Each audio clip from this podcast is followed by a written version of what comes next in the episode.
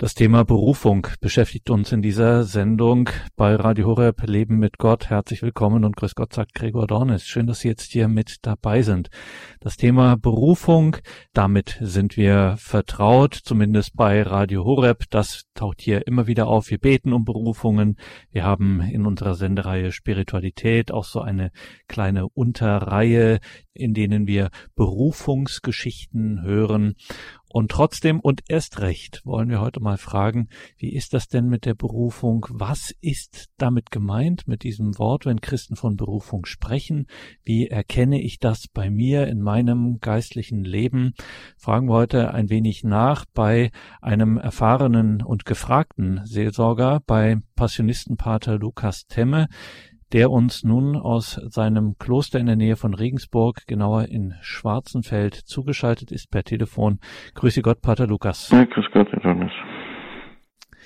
Liebe Hörerinnen und Hörer, für alle, die es nicht wissen, die Passionisten heißen eigentlich Kongregation vom Leiden Christi. Die Passionisten sind eine katholische Ordensgemeinschaft. Sie sind gegründet worden vor gut 300 Jahren und Pater Lukas Temme ist derzeit Provinzial seiner Provinz. Das ist die Provinz der Passionisten in Süddeutschland und Österreich und Provinzial heißt dann eben sozusagen der Chef in dieser Provinz der Passionisten Süddeutschland und Österreich. Danke, Pater Lukas, dass Sie sich die Zeit nehmen für diese Sendung, wo es uns um Berufung geht. Und wenn wir davon sprechen, dann denken wir in der Regel, wenn wir mit diesem Begriff vertraut sind, denken wir immer an etwas Konkretes, an etwas Besonderes im Leben eines jeden Menschen und spricht aber die Kirche ähm, nicht selten auch ganz allgemein von einem Ruf Gottes, der an uns ergeht. Kann man auch etwas so Allgemeines sagen zur Berufung von uns allen, von allen Getauften? Gibt es eine Art grundsätzlicher Berufung? Wie Sie schon gesagt haben, natürlich denkt jeder von uns zunächst einmal bei Berufung an die, ja, an die speziellen Berufungen, ja, die wir, um die wir auch beten, so wie, wie die Priesterberufung, die Ordensberufung. Eine Berufung hat zunächst einmal jeder Christ und ich möchte noch ein bisschen weiter ausholen. Ich glaube auch, dass jeder Mensch, ob er jetzt an Christus glaubt oder nicht, eine Berufung hat, nämlich durch die Schöpfung, dadurch, dass Gott den Menschen geschaffen hat, dass ihn ins Dasein gerufen hat und wie es in der Genesis heißt, den Lebensatem einhaucht, hat zunächst jeder Mensch eine Berufung zum Menschsein. Darin, in diesem Menschsein verwirklicht sich etwas Göttliches. Und wir Christen haben natürlich durch Taufe und Firmung noch einmal ähm, eine viel tiefer, viel enger gehende Berufung mit Gott, ja, zu der er uns ruft, nämlich ähm, die Gemeinschaft mit ihm, als seine Söhne und Töchter zu leben, Zeugen zu sein, da wo wir, wo wir hingestellt sind, ja, egal welchen Stand wir erfüllen, ja, die Berufung zur Teilnahme am göttlichen Leben. Ich denke, das ist auch der Weg, der uns dann immer wieder gewiesen wird, dass wir die Glückseligkeit oder wir sagen auch Heiligkeit dazu nur finden werden, wenn wir genau in der Nachfolge Christi stehen, ja. Und da geht es zunächst einmal nicht um die Ordensberufung oder um die Priesterberufung, sondern jeder dort, wo, wo er im Leben hingestellt wird, soll Zeuge Jesu Christi sein, ist berufen, Gott zu erkennen, ihn zu lieben, ein Gotteskind, sagen wir immer so schön, zu werden. Ja, das ist die Berufung, die, glaube ich, jedem, von jedem Christen ausgeht und gesandt ist, ja. Und das ist etwas, was heute, glaube ich, ganz schnell ins Hintertreffen fällt. Das Konzil hat versucht, es wieder bewusst ins Bewusstsein zu heben. Aber gerade heute, wo wir immer so viel vom Priestermangel sprechen, ist es wichtig, dass wir alle berufen sind, die Nachfolge Christi zu leben, aber halt jeder auf seine Weise.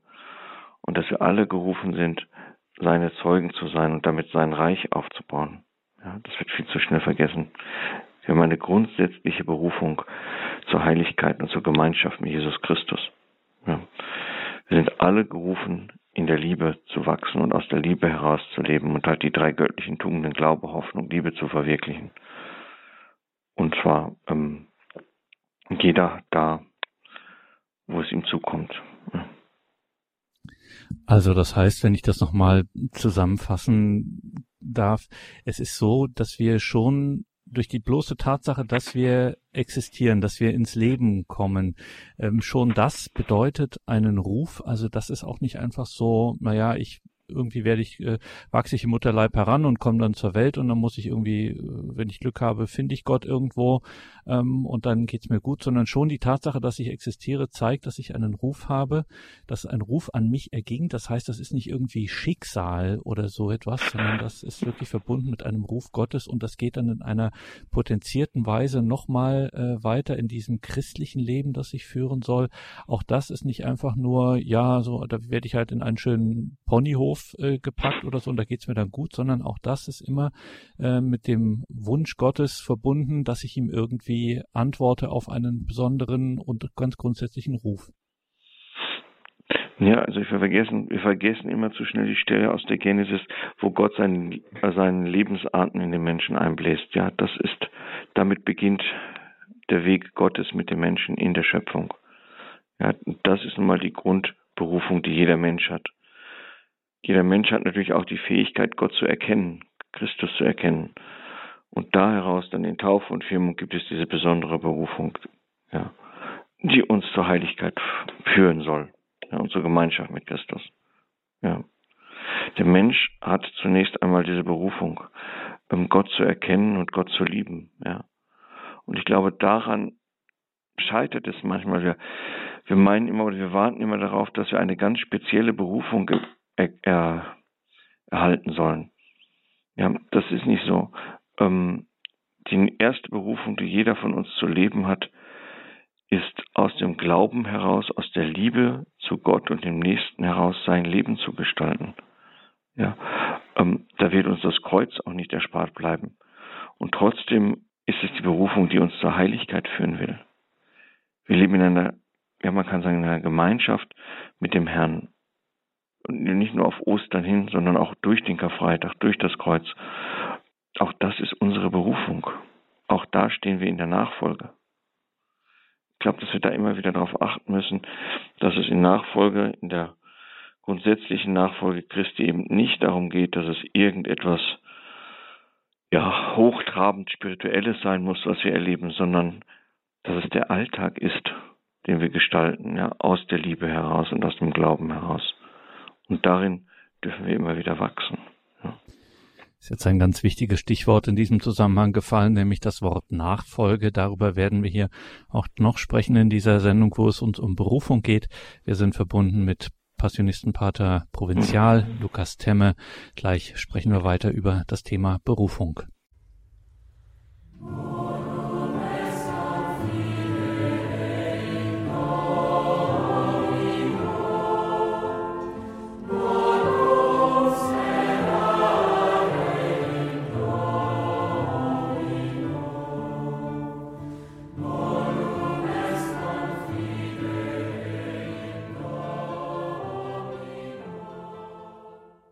Das Thema Berufung beschäftigt uns in dieser Sendung mit Pater Lukas Temme, Provinzial der Passionisten in Süddeutschland und Österreich.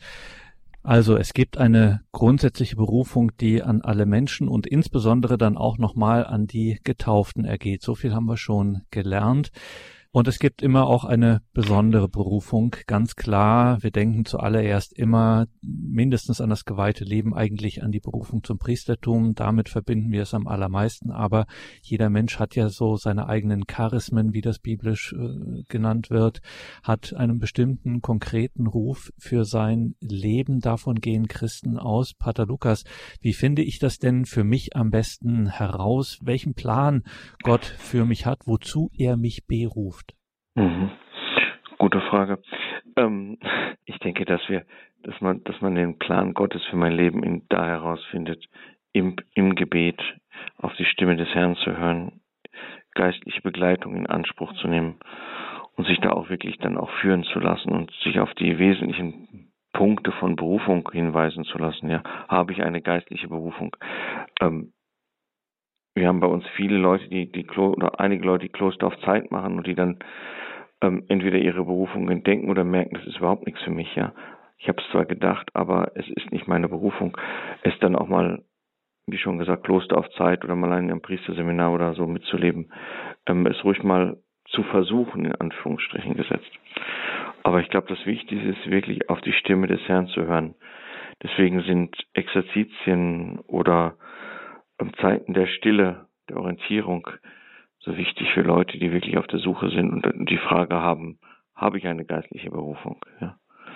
Ähm, da ist eine Begeisterung am Anfang fast bei jedem gegeben. Aber halte ich das auch durch? Ja, bin ich auch bereit, ähm, mich von Christus führen und formen zu lassen? Ähm, dafür braucht es wirklich viel Gebet und ja, eine, eine gute geistliche Begleitung, die auch wirklich die Unterscheidung der Geister vornehmen kann und so, ne? Jetzt sind Sie selbst, Pater Lukas, ja auch einer ganz konkreten Berufung gefolgt, nämlich in einen Orden, in Ihren Orden, den, die Gemeinschaft der Passionisten. Wann haben Sie denn gewusst, dass Sie gerade zu diesem Leben als Passionist gerufen sind? Puh, lange Geschichte. Ich mach's kurz. Ähm, für mich war relativ schnell klar, dass ich Priester werden wollte, aber nicht, dass ich ins Kloster wollte. Ähm, Im Anfang war Kloster eigentlich etwas für mich, was ich mir überhaupt nicht vorstellen konnte. Es war eigentlich so das, das Schlimmste. Ähm, nur nicht Kloster. Heute kann ich mir nichts Besseres vorstellen, als im Kloster zu leben. Das ist gewachsen. In mir ist irgendwann einmal die Sehnsucht gewachsen, wirklich ein Mann des Gebetes zu werden. Ein Mann zu werden, der aus einer Spiritualität heraus lebt, die, ähm, die den Menschen hält, ja, die den Menschen auch eine Orientierung geben kann.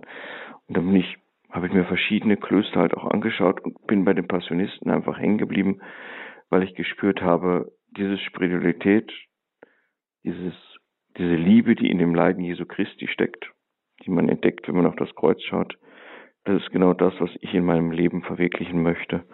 Dass hinter allem Kreuz oder wenn man auf das Kreuz Jesu schaut, wirklich immer noch Gott findet und immer noch vom Herrn gehalten ist. Und da habe ich dann natürlich auch in dem Moment viel geistliche Begleitung in Anspruch nehmen müssen oder immer wieder Zeiten in den Klöstern der Passionisten verbracht, bis dann wirklich in mir der Ruf zu einem, ja, einem, einem Ja gereift ist, ne, dass ich wirklich frei sein konnte und sagen konnte, ja, ich bin davon überzeugt, dass der Herr mich ruft und dass ich diesen Weg gehen soll. Und das ist jetzt 25 Jahre her und ähm, ich habe es bis jetzt noch nicht bereut. Also es scheint wirklich der richtige Weg gewesen zu sein, dass ich dem Herrn Ja gesagt habe.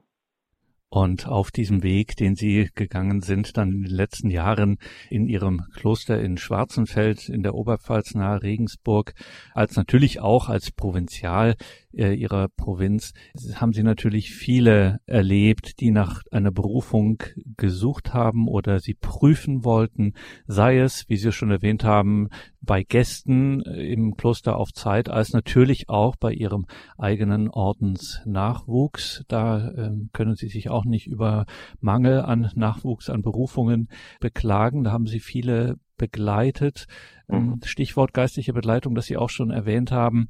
Ähm, ist das vielleicht auch etwas, was wir miteinander auch neu lernen müssen, auch wir alle Getauften, nicht nur die an verantwortlicher priesterlicher Position, sondern auch wir alle, dass wir auch aufeinander schauen, was könnte denn der jetzt hier aus meiner Gemeinde oder in meiner Familie, was könnte der für eine Berufung haben? Ähm, könnten wir da ein bisschen aufmerksamer sein, dass wir uns da gegenseitig auch ein bisschen unterstützen und auch aufmerksam machen? Ähm, hast du schon mal drüber nachgedacht, ob nicht vielleicht äh, Kloster etwas für dich wäre, ob du das mal prüfst oder Priester oder ähnliches? Könnten wir da noch mehr leisten? Ich glaube, ein großes Manko bei uns in der Kirche ist, dass in Vereinen, in Gemeinschaften und so weiter es kaum Menschen gibt, die den Mut haben, andere anzusprechen und zu sagen, ich glaube, Kloster wäre was für dich oder ich glaube, Priester werden wäre was für dich. Ja, die Erfahrung, die ich auch hier zum Teil bei uns im Nachwuchs gemacht habe oder auch bei mir selbst gemacht habe, ist einfach, ähm, da war niemand, der gesagt hat, ich glaube, du könntest ins Kloster gehen oder ich glaube, du hast eine Berufung oder so. Ne? Da war niemand. Ähm, nachher, wenn man dann gegangen ist, dann sagt, sagen viele, das habe ich immer schon gewusst. Ja, aber ich glaube, dass gerade in unserem Verein und gerade in unserer heutigen Zeit es Menschen braucht, die den Mut haben, junge Leute oder jüngere Leute anzusprechen und zu sagen, du, ich glaube, du solltest es einfach mal versuchen, das traue ich dir zu. Ja. Ähm, es braucht einfach diesen ersten Schubser, bei manchen, die dann auf den Weg der Nachfolge gehen, ja. Also in der, in der engeren Nachfolge. Und, und da fehlt es manchmal wirklich an, an Menschen, die ansprechen. Das ist auch bei, bei Priestern so, ne? Ganz wenige oder selten äh, hört man, ja, mein Pfarrer hat gemeint, ich könnte Priester werden oder so, ne? Da sind es dann eher Freunde oder Gebetsgemeinschaften, die dann den Anstoß für diesen Schritt geben. Ja, und eine Erfahrung, die wir einfach hier auch in der Ausbildung bei uns machen. Wir haben Gott sei Dank zurzeit drei Novizen und Postulanten. Ähm, ist das Schwierigste ist diesen Schritt, ich sage da immer zu, das Springen. Irgendwann muss man mal springen, man muss es mal wagen. Ähm, das wird der heutigen Generation fällt das immer noch schwerer oder noch schwieriger als zum Beispiel in meiner Generation. Ja. Ähm, man will sich möglichst lange viele Optionen offen halten. Irgendwann müssen sie zum Herrn Ja sagen. Ja. Das gibt dann auch mal ein zu spät. Ja. Ähm, und da braucht es, glaube ich, immer wieder Unterstützung von außen.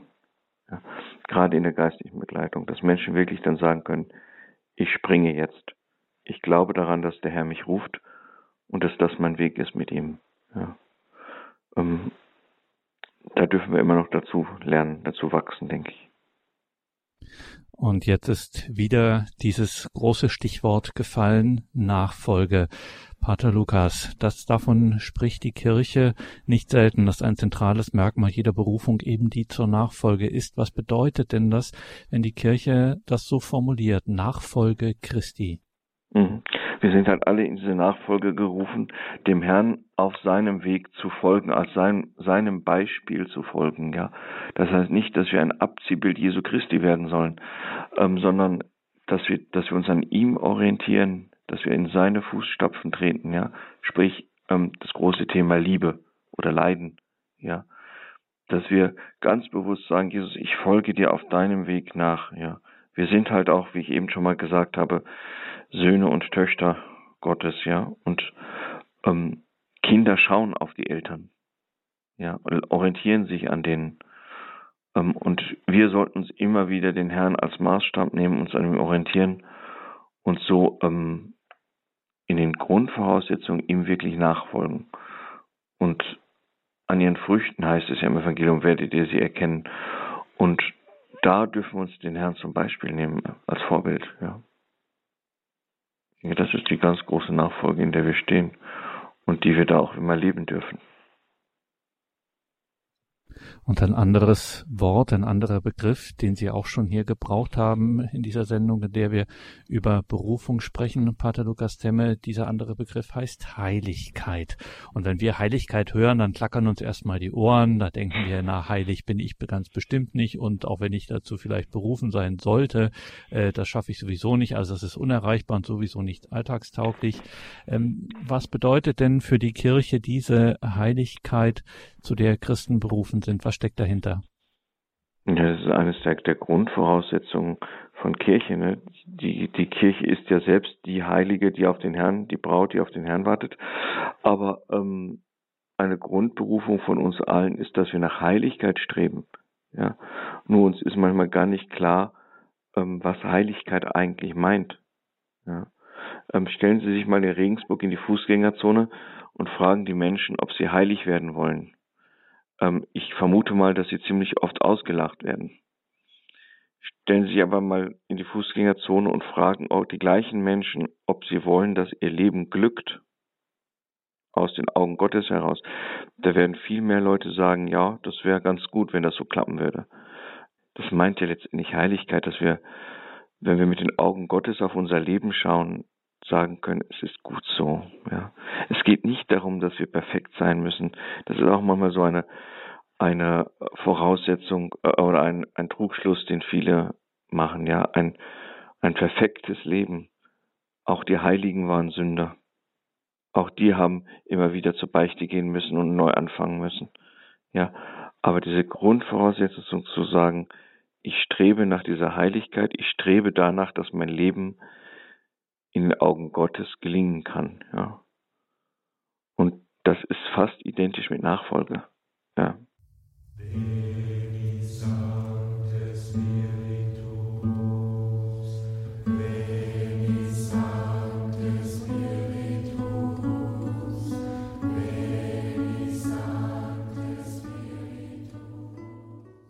Das Thema Berufung hat uns in dieser Sendung beschäftigt. Eine Sendung mit Passionistenpater und Provinzial Lukas Temmer aus dem Kloster Schwarzenfeld in der Oberpfalz nahe Regensburg. Liebe Hörerinnen und Hörer, schauen Sie unbedingt in die Details zu dieser Sendung auf horeb.org. Dort finden Sie einen Link zum Webauftritt der Passionisten passionisten.de passionisten.de www.ccc.de. Pater Lukas, jetzt nochmal konkret und abschließend, wenn ich herausfinden will, wozu mich Gott berufen hat, beziehungsweise wie ich in einem ganz konkreten Lebensentwurf Christus nachfolgen soll, wie erkenne ich das, beziehungsweise was muss ich tun, um das herauszufinden und dann auch wirklich konsequent diesen Weg meiner Berufung zu gehen? Also das, der erste Schritt ist, dass ich mir jemanden zur geistlichen Begleitung hole. Einen erfahrenen Pfarrer, Priester, Ordensmann, Ordensfrau, die sich mit so geistlichen Leben auskennt.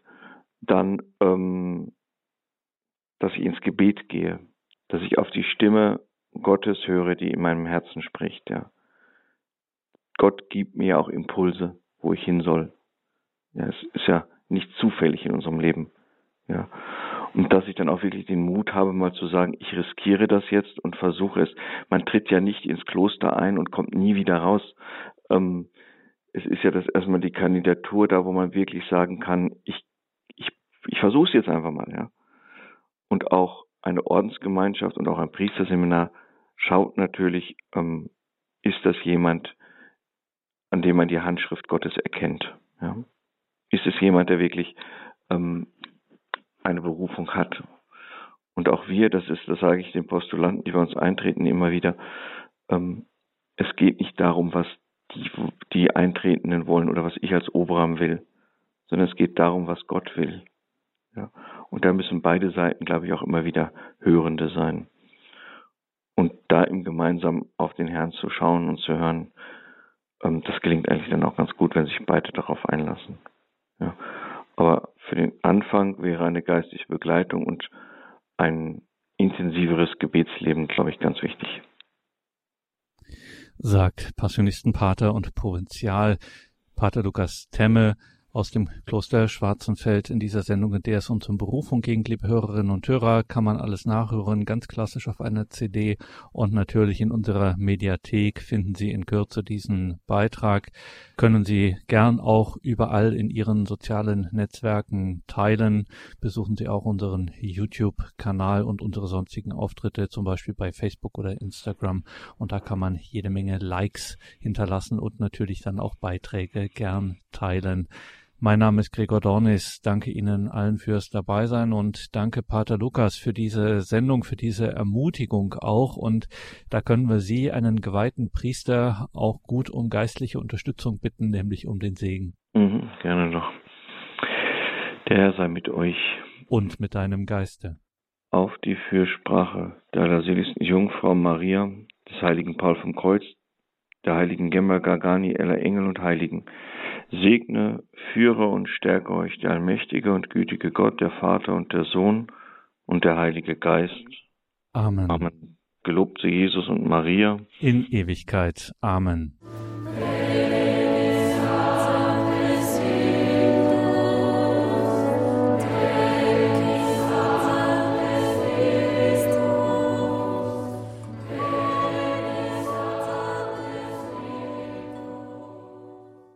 Willkommen zurück in dieser Sendung, sagt Gregor Dornis. Schön, dass Sie hier mit dabei sind in dieser Credo-Sendung. Wir haben noch ein bisschen Zeit und hören unseren Programmdirektor Pfarrer Richard Kocher am Donnerstag, 17. Februar 2022 also gestern vor einer Woche sah die Kirche für das Evangelium der heiligen Messe Markus Kapitel 8, die Verse 27 bis 33 vor, wo Jesus unterwegs die Jünger fragt, für wen halten mich die Menschen? Evangelien sind nicht umsonst unsere heiligsten Texte. Dieser Abschnitt, Markus 8, 27 bis 33, hat es aber in einer wirklich besonderen Weise in sich gerade mit dem Blick auf unsere Tage. Und das hat auch der Programmdirektor von Radio Horeb, Pfarrer Richard Kocher, in seiner Predigt am 17. Februar 2022 mit Blick auf unsere Gegenwart, mit Blick auf die Kirche in dieser Zeit zum Ausdruck gebracht. Eine Predigt, auf die es ein großes Echo gab. Es lohnt sich, die noch einmal zu hören, die zum Beispiel auch in den sozialen Netzwerken zu teilen. Markus 8, 27 bis 33 hören Sie die Predigt aus der Messe vom 17. Februar 2022 vom Programmdirektor von Radio Horeb, Pfarrer Richard Kocher. In jener Zeit ging Jesus mit seinen Jüngern in die Dörfer bei Caesarea Philippi. Unterwegs fragte er die Jünger, für wen halten mich die Menschen? Sie sagten zu ihm, einige für Johannes den Täufer, andere für Elia, wieder andere für sonst einen von den Propheten. Da fragte er sie, ihr aber, für wen haltet ihr mich? Simon Petrus antwortete ihm, du bist der Messias. Doch er verbot ihnen, mit jemand über ihn zu sprechen. Dann begann er, sie darüber zu belehren, der Menschensohn müsse vieles erleiden von den Ältesten, den hohen Priestern und den Schriftgelehrten verworfen werden. Er werde getötet, aber nach drei Tagen wird er auferstehen. Und er redete ganz offen mit ihnen. Da nahm ihn Petrus beiseite und machte ihm Vorwürfe. Jesus wandte sich um, sah seinen Jünger an und wies Petrus mit den Worten zurecht, weg mit dir, Satan, geh mir aus den Augen, denn du hast nicht das im Sinn, was Gott will, sondern was die Menschen wollen. Evangelium unseres Herrn Jesus Christus. Liebe Gemeinde, liebe Zuhörer, liebe Brüder und Schwestern im Herrn. Sie kennen vielleicht oder haben gehört von der Serie Richard Kimball auf der Flucht, gefüllt die 1384. Reihe. Ein bisschen komme ich mir auch so vor, wenn ich jetzt diese Predigtreihe wieder aufgreife, Zeitgeist oder Geist der Zeit. Ich habe bei den ersten Predigten dargelegt, was aus meiner Sicht in der Generation unserer Großväter passiert ist, in der Literatur zum Ersten Weltkrieg, auch danach. Dann bei meinem Vater, vor allem auch die deutschen Christen, die ihr Evangelium komplett an der Nazi-Ideologie ausgerichtet haben.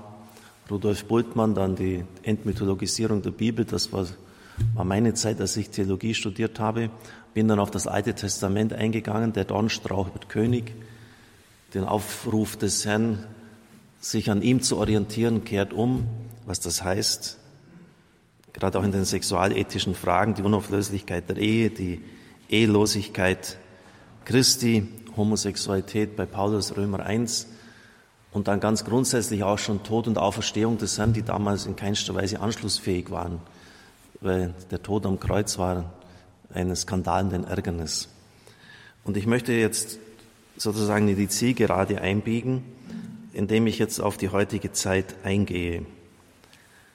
Die Frage, was die Menschen von den religiös Verantwortlichen wollen, die dafür zuständig sind, wird auch in der Bibel schon oft gestellt. Und da finden wir bei Jeremia Kapitel 5, Vers 30 folgendes zur Antwort. Wüstes, Grässliches geschieht im Land. Die Propheten weissagen Lüge. Und die Priester richten ihre Lehre nach ihnen aus. Mein Volk aber liebt es so. Doch was werdet ihr tun, wenn es damit zu Ende geht? Grässliches, Wüstes geschieht im Land, die Propheten weissagen Lüge. Propheten hatten damals, wenn sie echt waren und von Gott gesandt waren, eine riesige Aufgabe. Sie hatten den unangenehmen Job, die Ereignisse der Zeit im Licht Gottes zu reflektieren und den Menschen auszulegen, ihnen zu helfen. Und es war wirklich wie eine Pest von damals, dass dann halt auch leider falsche Propheten aufstanden und das Volk in Verwirrung brachten. Und so entstand riesige Konfusion. Warum ist der Job eines echten Propheten immer schwierig und unangenehm? Weil er eine Stoßrichtung in drei Punkten hat. Sie haben immer die soziale Gerechtigkeit eingefordert. Die Witwen und Waisen waren bedrängt, es war leicht, ihnen das wenige, was sie hatten, auch noch zu nehmen. Und da war Gott immer der Anwalt von ihnen. Und so, deshalb heißt es auch unmittelbar vor diesen Versen, die ich Ihnen vorgelesen habe, Sie sündigen durch ruchloses Tun. Das Recht pflegen sie nicht. Dem Recht der Weisen verhalfen sie nicht zum Erfolg und die Sache der Armen entschieden sie nicht. Das wäre die Aufgabe der Propheten gewesen. für die Armen einzutreten und auch den Reichen das Gericht anzusagen, wenn sie deren Recht mit Füßen treten. Eine weitere Aufgabe war, Scheinheiligkeit beim Gottesdienst zu durchschauen und ins Wort zu bringen. Es nützt nichts, wenn äh, große Opfergaben, fette Tiere geschlachtet als Brandopfer dargebracht werden, wenn der Weihrauch aufsteigt, aber Gott dann sagen muss, dieses Volk ehrt mich mit den Lippen, aber das Herz ist weit weg von mir. Wie die berühmte Tempelrede Jeremia 7. Stehlen, morden, Ehebrechen und dann kommt ihr in meinen Tempel und wagt euch hier aufzustellen. Also so diese, diesen Einklang von Leben, Sittlichkeit und Gottesdienst den haben die Propheten ganz stark eingefordert. Und da merkt man schon, äh, das war natürlich beim Volk nicht beliebt. Das hat Jeremia mit Mühe überhaupt noch überlebt, rein physisch, diese Ankündigung. Er hat es im Auftrag Gottes aber gesagt. Und noch schwieriger war die dritte Aufgabe eines echten Propheten, nämlich die Verantwortlichen, die Regierenden, näherhin den König, an Recht und Gesetz zu erinnern und dass sie gefälligst dem Volk zu dienen haben und sie am Wort Gottes ausrichten müssen. Und auch die Götzendienste äh, im Land nicht forcieren, sondern beseitigen sollten. Elia hat das fast mit dem Leben bezahlt. Er ist zu König Ahab gegangen und hat ihm das, hat gesagt, für dein Tun werde ich alle bis zum letzten männlichen Geschlecht wegfegen von der Erde. Das hat er im Auftrag Gottes Jahwes zu König gesagt. Oder Jesaja zu Ahas, glaubt, als Jerusalem umzingelt war, glaubt ihr nicht, so bleibt ihr nicht. Wenn ihr nicht glaubt, dann verschwindet ihr von der Erdoberfläche. Oder Jeremia, der zu äh, Zitkia gesagt hat, als Jerusalem belagert war, geh hinaus, das ist der Weg Gottes, ergebt euch. Es ist sinnlos, führt den Kampf nicht. Oder Nathan, als er zu König David gegangen ist, du hast äh, die Ehe gebrochen und du bist zum Mörder geworden. Was glauben Sie, wie gefährlich das war? Und deshalb ist auch kein, kaum einer Prophet ein, eines natürlichen Todes gestorben. Und deshalb haben die Propheten, die Falschen, diesen Job natürlich nicht ausgeführt. Und was haben sie getan? Die Propheten weissagen Lüge. Das heißt, sie, und das ist auch klassisch kommt bei den Propheten immer wieder vor, sie haben den Leuten Heil angekündigt, wo es kein Heil gibt. Das Einzige, was sie hätten tun müssen, wäre gewesen, Umkehr. Umkehr zu verkündigen. Den Leuten zu sagen, ihr müsst eure Beziehung zum Nächsten, zu den Armen vor allem, und zu Gott neu ordnen. Ihr müsst das überdenken und euch anders aufstellen. Aber weil das eben die Propheten waren, und die sind ja auch aufgetreten mit Sätzen wie, so spricht der Herr, hat das einen Schein von Legitimität gehabt. Das ist in Ordnung. Und die Priester haben es aufgegriffen, also das ist wie eine Kaskade. Die Priester richten ihre Lehre nach ihnen und dann der fatale Satz, mein Volk aber liebt es so. Ist es jetzt wirklich so wahr? Die Leute wollen belogen werden? Die Leute wollen beschissen werden? Sie wollen in ihrer Mittelmäßigkeit, in ihrer Trägheit bestätigt werden. Äh, bitte komm ja keiner, der mir sagt, ich soll einiges ändern in meinem Leben. Kierkegaard hat es einmal gesagt, niemand wird so sehr gehasst wie jener, der die Leute zur Umkehr auffordert und der anders lebt. Aber stimmt das jetzt wirklich, dass die Leute betrogen werden wollen? Dass man ihnen nach dem Mund redet, dass sie das unbedingt so haben wollen? Ich habe dazu eine interessante Stellungnahme von unserem früheren Bundespräsidenten Roman Herzog gefunden. Was ich vom kirchlichen Engagement erwarte, und zwar nicht nur als Person, sondern auch dezidiert von meinem Amt als Bundespräsident her, ist es, um es vorsichtig zu sagen, die Konfrontation der Menschen mit einer vertikalen, mit einer ganz anderen Perspektive. Das ist eine super starke Aussage. Das erwarte ich mich von der Kirche, die Konfrontation mit der Vertikalen, mit einer ganz anderen Perspektive. Letztlich der Perspektive von Gott her. Ich habe kürzlich ein Interview gelesen von Kretschmann, dem Ministerpräsidenten von Baden-Württemberg. Er wurde auf die ganzen Veränderungen, das Durcheinander in der Kirche angesprochen und gesagt, Leute, eigentlich, so also sinngemäß, das interessiert mich eigentlich gar nicht. Mir interessiert nur die Gottesfrage. Wer ist Gott? Was will er von mir? Lebe ich das, wofür ich einmal Rechenschaft ablegen muss, die Gottes- und Nächstenliebe? Bin ich ein liebender Mensch? Stimmt das wirklich, Augustinus, dass ich die Erfüllung meiner tiefsten Sehnsucht nur in ihm finde, weil ich auf ihn hin geschaffen bin? Wenn das so ist, wie soll ich das realisieren in meinem Leben? Wie schaut dann mein Gebetsleben aus? Meine Beziehung zum Nächsten? Und wenn das wirklich ist, dass er existiert und hat einen Auftrag für mich, eine Sendung für mein Leben. Bei Bronnie Ware habe ich äh, gelesen, in einem Buch, sie hat Sterbende begleitet, dass über 70 Prozent gesagt haben, sie haben am Sinn ihres Lebens vorbeigelebt. Sie haben sich leben lassen.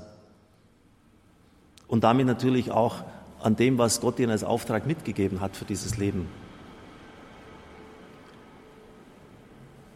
Schauen Sie, genau das, das, das ist das, was die Leute auch wollen. Die Konfrontation mit dem ganz anderen. Nicht einfach nur, dass man ihnen nach dem Mund redet, dass diese Tendenz gibt es auch, aber das andere eben auch.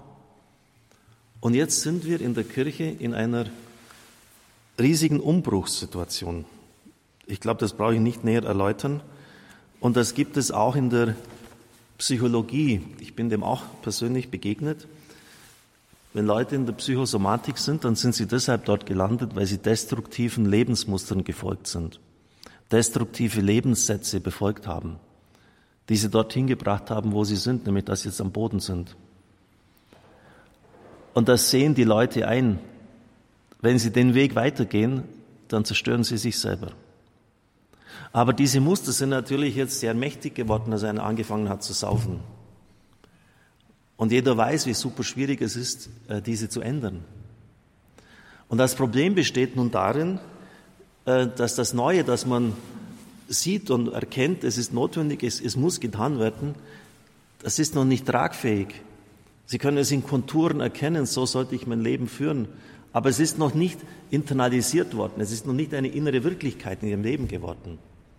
Und so sind sie im Niemandsland.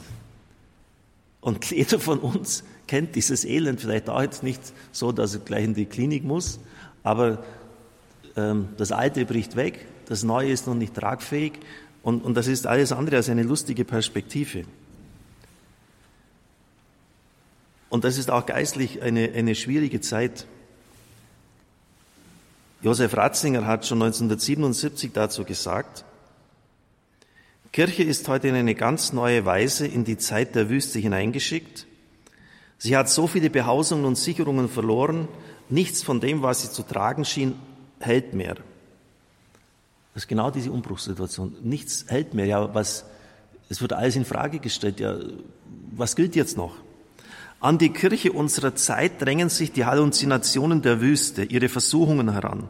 Auch ihr legt sich nahe, da der ferne Gott so ungreifbar geworden ist, es mit dem Näheren zu versuchen, die Weltlichkeit selbst als Christlichkeit zu erklären, das Aufgehen in der Welt als den wahren Dienst Jesu Christi auszulegen. Also diese, diese erste Versuchung, einfach zu sagen, okay, das, was in der Welt so passiert im Bereich der Sexualethik, ähm, das ist alles in Ordnung, machen wir jetzt auch so. Die Weltlichkeit als die wahre Christlichkeit auszulegen eine undifferenzierte Anpassung an die gesellschaftliche Wirklichkeit. Und warum ist diese Versuchung so stark? Weil wir Angst haben, dass es uns so geht wie den Propheten. Sie werden mit sozialer Ächtung bestraft, wenn sie sich heute anders äußern. Ach du, du hängst ja immer noch an den alten ewigen Zöpfen da. Unser Bischof hat das in sehr schönen Worten formuliert, er ist ja durchaus sprachgewaltig. Wir sind alle in Gefahr, Bühnenmenschen zu werden. Das heißt, dass wir auf der Bühne des Lebens ein Schauspiel abliefern, hinter dem aber das eigentliche Leben gar nicht mehr das, das, das Entscheidende durchkommt. Non fare una brutta figura. Auf gar keinen Fall eine hässliche Figur abgeben. Non fare una brutta figura. Liebe Brüder und Schwestern im Herrn, dabei ist es doch gerade von der Struktur der Kirche her schon gesehen unsere Aufgabe, querständig in die Zeit hineinzusprechen. Warum? Weil ich zum Beispiel mein Amt nicht der Anstellung eines Bischofs verdanke im letzten, sondern der Inspiration von Gott. Er hat mich berufen. Und es ist auch kein Amt, das auf Zeit gegeben ist, ein Mandat wie bei Politikern. Du bist Priester auf ewig. Das heißt, wir brauchen uns nicht einer Wahl stellen, wir brauchen uns nicht vom Beifall der Leute abhängig zu machen. Wir sind sozusagen aus dem Getriebe, was sonst in der Welt üblich ist, was ja nicht schlecht ist, herausgenommen. Und deshalb ist es unsere Aufgabe, weil wir eine gewisse Unabhängigkeit haben, auch kritisch in die Zeit hineinzusprechen, zu dem, was dort passiert. Ich möchte Ihnen zum Schluss ein, ein Beispiel dafür geben.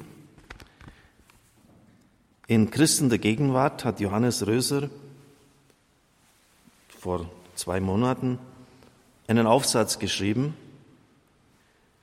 Er war Chefredakteur von Christen Gegenwart, ist jetzt Herausgeber und hat sich auch im Publikforum immer wieder im Ressort Politik und Gesellschaft eingebracht. Denn es ist durchaus sehr kritische Zeitschrift, äh, die sich ja sehr kritisch auch zu vielem in der Kirche äußert.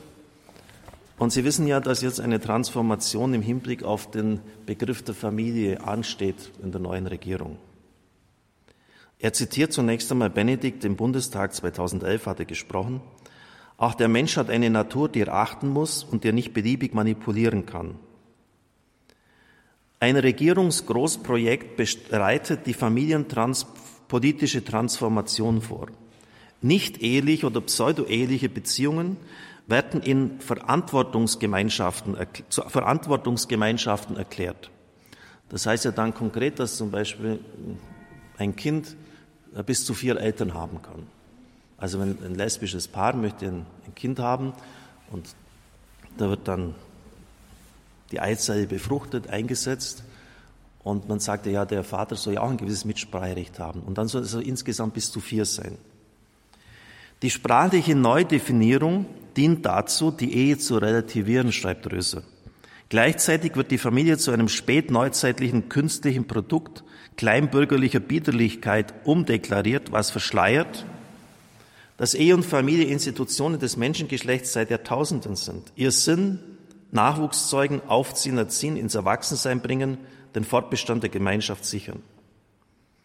Alle Kulturen dieser Welt feiern die Paarung per Hochzeit als höchstes Fest. Der Urwunsch, Kinder zu kriegen, Unfruchtbarkeit zu überwinden, hat die medizinische Fertilitätsforschung beschleunigt. Darum ranken sich Glück und Unglück, Freude und Schmerz. Mit der Evolution hin zum Monotheismus entwickelte sich die Monogamie. Die eine Ehe hat sich religions- und kulturübergreifend als das modernen Zivilisationen gemäße durchgesetzt, wobei archaische Polygamie-Stammestraditionen da und dort noch fortleben die ein Leben lang treue Einehe gegenseitiger Fürsorge garantiert bei allen Problemen, am besten die psychische wie soziale Gesundheit des Paares wie seiner Kinder. Es ist absurd, wenn der Staat das relativiert, um im Nachhinein psychospeziale Gesundheitsreparaturagenturen aufzubauen, wenn man die ganzen Schäden dann ja wieder reparieren muss. Ehe und Familie nur eine Verantwortungsgemeinschaft, bedeutend mehr eine Verbindlichkeitsgemeinschaft, unübertroffen, einzigartig. Die beabsichtigte Familientransformation bewirkt nicht Fortschritt, sondern Rückschritt. Die Kulturrevolution erweist sich als Kulturmanipulation. Die Kirchen sollten öffentlich vehement Widerstand leisten, statt wie etliche Amtsträger beim Klimaschutz und Migration sich anbietend an die Regierung anzuschmiegen. Mit einem Wort der Befreiungstheologie, Kontestation, also Anfechtung und Infragestellung bestehender Herrschaft und Gesellschaftsstrukturen auf evangelisch Status Confessiones, also den, den Stand der Konfession, also das, ist, das gehört jetzt zum Bekenntnis zur Konfession und da gibt es keine Kompromisse, das ist so. Das werden wir verteidigen unter allen Umständen. Ist nur ein einziger Punkt. Es bitte Hand ans Herz, wer von Ihnen hat jetzt gehört, dass gegen diesen Transformationsprozess, diese neue Betrachtung der Familie nur noch als Verantwortungsgemeinschaft, dass da Leute in unserer Kirche energisch und lautstark aufgestanden und sagt, nein, das machen wir nicht mit. Können Sie da irgendeinen benennen? Das heißt, wir zerstören die Grundlagen unserer Gesellschaft. Vor unseren Augen passiert das. Und nochmals, Johannes Röser, ich glaube, der ist für die Priesterweihe der Frau, er, für, er kritisiert unglaublich viel in unserer Kirche. Ich habe mich mal mit ihm, äh, wir fast sagen, geistig schon geprügelt in der Talkshow, ist schon längere Zeit her. Also ich kenne ihn. Und der sagt, liebe Leute, das ist Kulturmanipulation. Hört das bitte schon auf? Das ist prophetisches Amt. Und dafür werden Sie keine Streicheleinheiten bekommen bei der Regierung. Und die werden vielleicht an ihr Programm die Privilegien der Kirche, weil sie unangenehm ist, zu streichen, noch eher forcieren. Aber wir müssen es tun, um der Menschen willen. Ähnlich wäre es, wenn man ein ähnlicher Punkt ist, wenn man homosexuelle Beziehungen auf die Beziehung einer Ehe hebt. Dann muss die, Stimme, die Kirche im Grunde genommen eure Stimme erheben. Denn die Ehe hat in unserer Verfassung immerhin noch einen Sonderstatus. Und wenn ich andere Gemeinschaften und Beziehungen an sie heranführe oder gleichsetze, hebe ich das de facto ja auf. Aber das steht so im Grundgesetz. Das ist jetzt nur ein Punkt von mehreren. Liebe Leute, liebe Brüder und Schwestern im Herrn, was wollen die Menschen? Dass man ihnen nach dem Mund redet? Ja, stimmt, ist so. Steht schon bei den Propheten und finden Sie an vielen Stellen dort. Aber sie wollen auch mit der Vertikalen konfrontiert werden, mit einer ganz anderen Perspektive, mit dem, wie Gottes Blick auf das Ganze ist. Liebe Brüder und Schwestern im Herrn, in einer Umbruchszeit, in der wir sind, wird vieles verloren gehen. Die Dinge werden sich ändern, zweifellos. Ist auch gut so und Unsicherheiten tauchen auf. Aber trotzdem und gerade jetzt in dieser Zeit braucht es prophetische Inspiration, die von Gott her in die Zeit hineinspricht, was also unter gar keinen Umständen aufgebbar ist, weil sonst furchtbare Zerstörung passiert. Und viele andere, viele Dinge werden sich ändern, müssen sich ändern, auch in der Kirche. Habe ich kein Problem damit. Aber wir müssen den Leuten helfen und sagen, was ist wichtig, was entscheidend ist, was unter gar keinen Umständen angerührt werden darf. Und das ist zum Beispiel die Institution der Ehe. Amen.